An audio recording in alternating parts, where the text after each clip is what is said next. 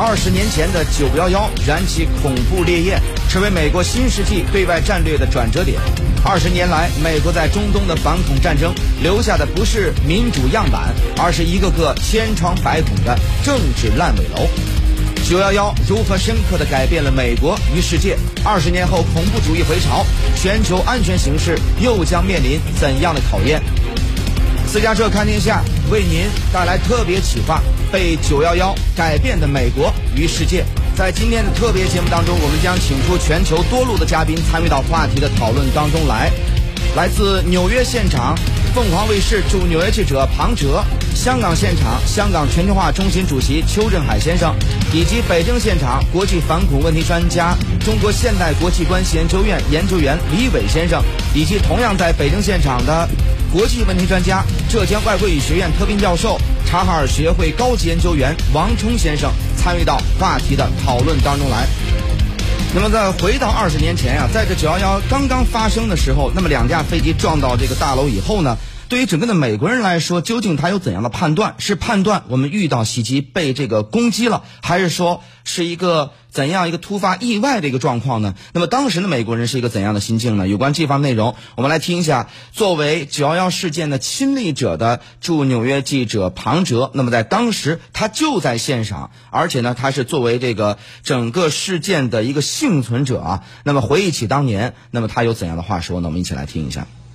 这这还是我的给我的问题是吧？哎，对对对，嗯，当时这个实际上当天小当天小布什在在知道五角五角大厦被撞，然后飞机呃坠机，呃他就已经宣布说，American is at war，就是美国现在开始已经进入了战争。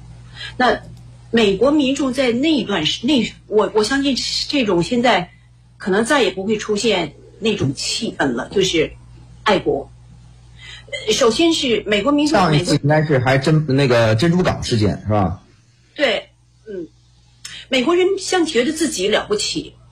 你你怎么能够来打我呢？对，你怎么能够在我这么现代，我这么这么国强国亡，你袭击我，那我不会认输。所以当时有一个现象，就是美国国旗一抢而攻。你看，所有的人在自行车上、自己背包上，或者是都是小国旗，就是觉得，而且当时第一季度的消费者信心指数一下子上升了，因为美国在二零零一年就开始进入低迷，因为是泡沫，呃，网络泡沫呀，还有经济周期啊，呃，一直向下，各种经济数据都是走低的。但是就在第四季度，是九幺幺之后。马上这个消费信心指数上升，而且买的都是大件的产品，就显示就我们一定要支柱支撑住美国经济。那时候美国还没有政府财政开，就是开钱箱，还只是联储局有一点措施。但是，而且美国民众那种援助，像纽交所就力争就一定要在四天之后，因为是星期二开始受到袭击，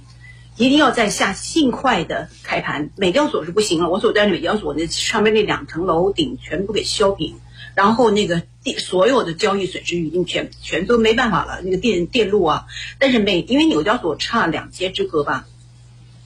一街两街两两两街之隔，所以他们当时受到的损失是电讯系统，因为因为世贸大厦确实是一个通讯中心，所以在请那个 Verizon 电信公司在连续的四天紧急加班把修理好以后，争取在星期一开盘。那开盘的时候。所有的交易人员能够到场的全部都到场了。其实有些人以前不去场现场，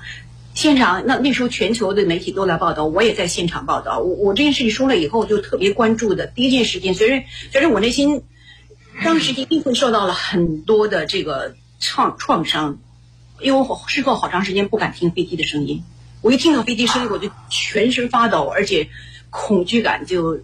但是但是呢，工作也很重要，因为因为全世界人都想知道美国经济状况如何，美国会做出什么样的反应，这种反应给老百姓生活又会造成什么影响？所以我就马上就还是要投入工作，就是紧的跟证交所保持密切联系，让他们告诉我现在情况怎么样，什么时候可以开盘。那就是开盘那天，全世界百家数百家媒体都在现场报道，嗯，而且请了很多知名人士去敲纽约那个开盘钟。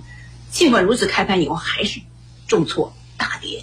呃，当时是美国对对纽交所来说是历史上最大单日跌幅百分之七点一，差不多道琼斯工业指数是六百八十四点。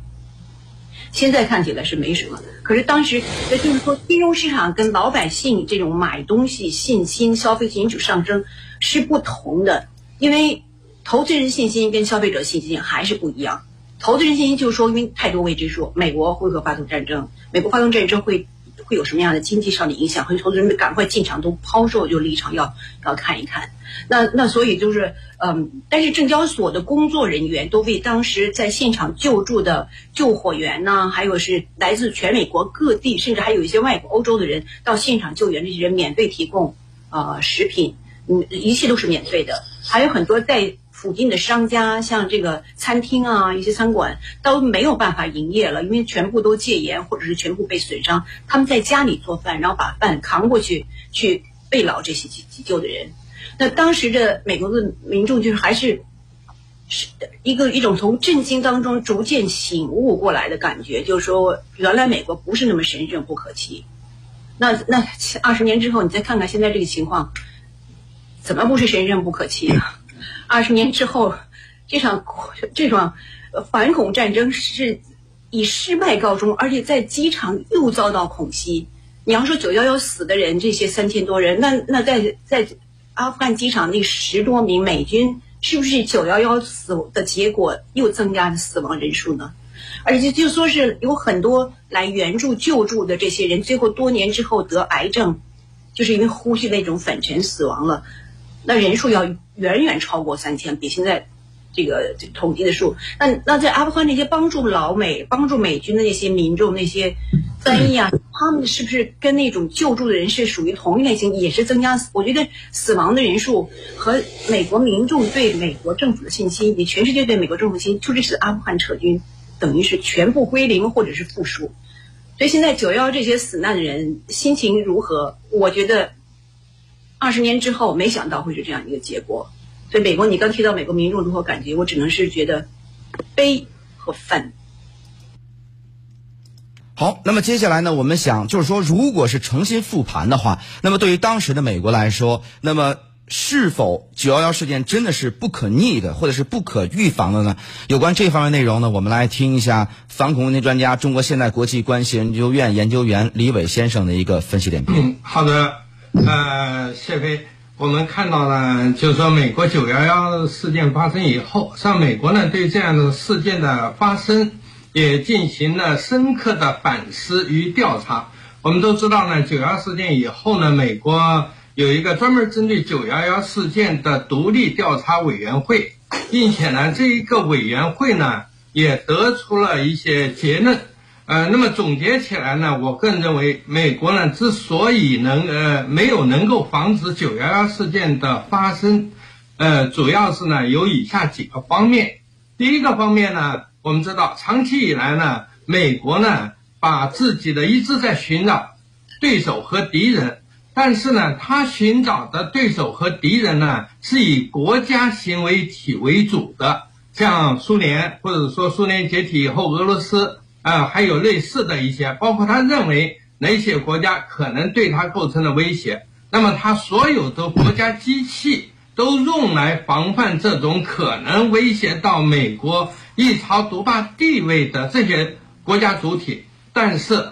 我们知道，九幺幺呢，并不是哪一个国家对美国呢发动了恐怖袭击，恰恰是呢一些非国家行为体对美国。本土发动了恐怖袭击，而且呢，造成了最巨大的灾难性的后果。所以这样一来呢，第一点就是说，美国呢长期以来防范或者说呢国家安全的这样的重心呢，就已经呃没有能够放在防范非国家行为体有可能对美国呢构成的这种呃攻击和冲击的上面。所以这也导致呢，就是说。呃，美国呢，在九幺幺以后一段时间内就提出来了，呃，要把反恐作为呢国家安全事务的首要放在首要位置上。那么也提出来呢，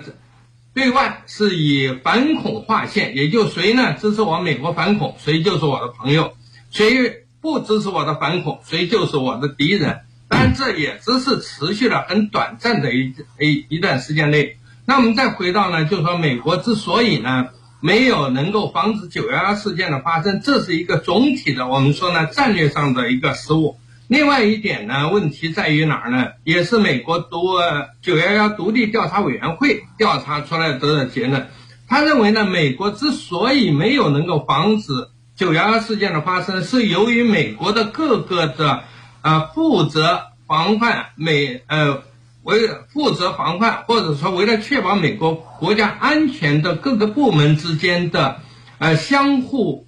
独立或者说呢。相互之间呢没有一种协调关系而构成的，所以最后这一个九九幺幺独立调查委员会的结论呢是非常简短。他认为美国呢之所以没有能够防止九幺幺事件的发生，是由于美国国内的这些各个部门之间存在着结构性的问题。呃，这个用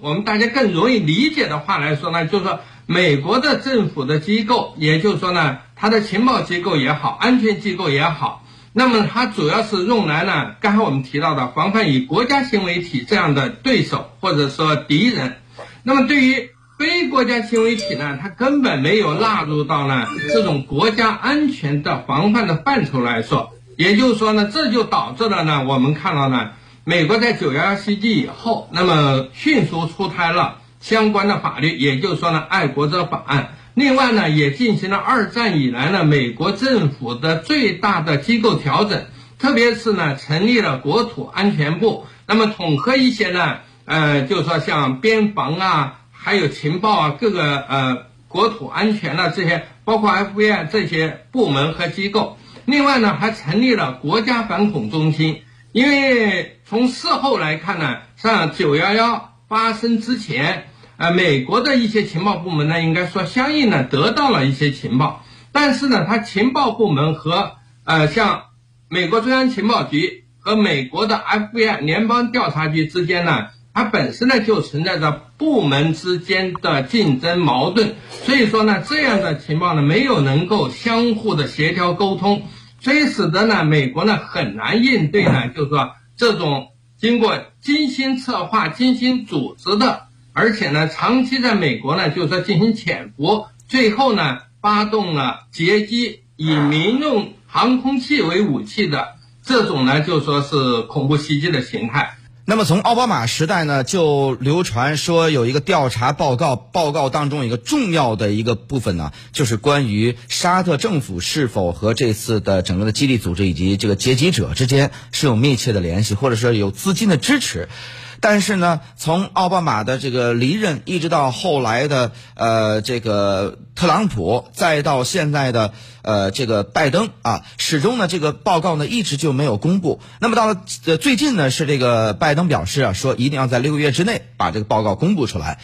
那么对于这个报告的结论。那当然非常的让人听起来很难以接受啊！就是沙特政府是和这个基地组织以及劫劫机者之间是有紧密的关系，甚至有资助的行为。那么如果这个事儿，这个报告一旦公布，而这个推测一旦是成真的话，那么将会引起怎样的一个呃轩然大波呢？或者说是这个报告或者大家推测的这个结论是否？呃，有真实度呢？有关这一番内容呢，我们来请教一下国际问题专家，呃，浙江外国语学院特聘教授、察哈尔学会的高级研究员王冲先生的一个分析点评。嗯，好，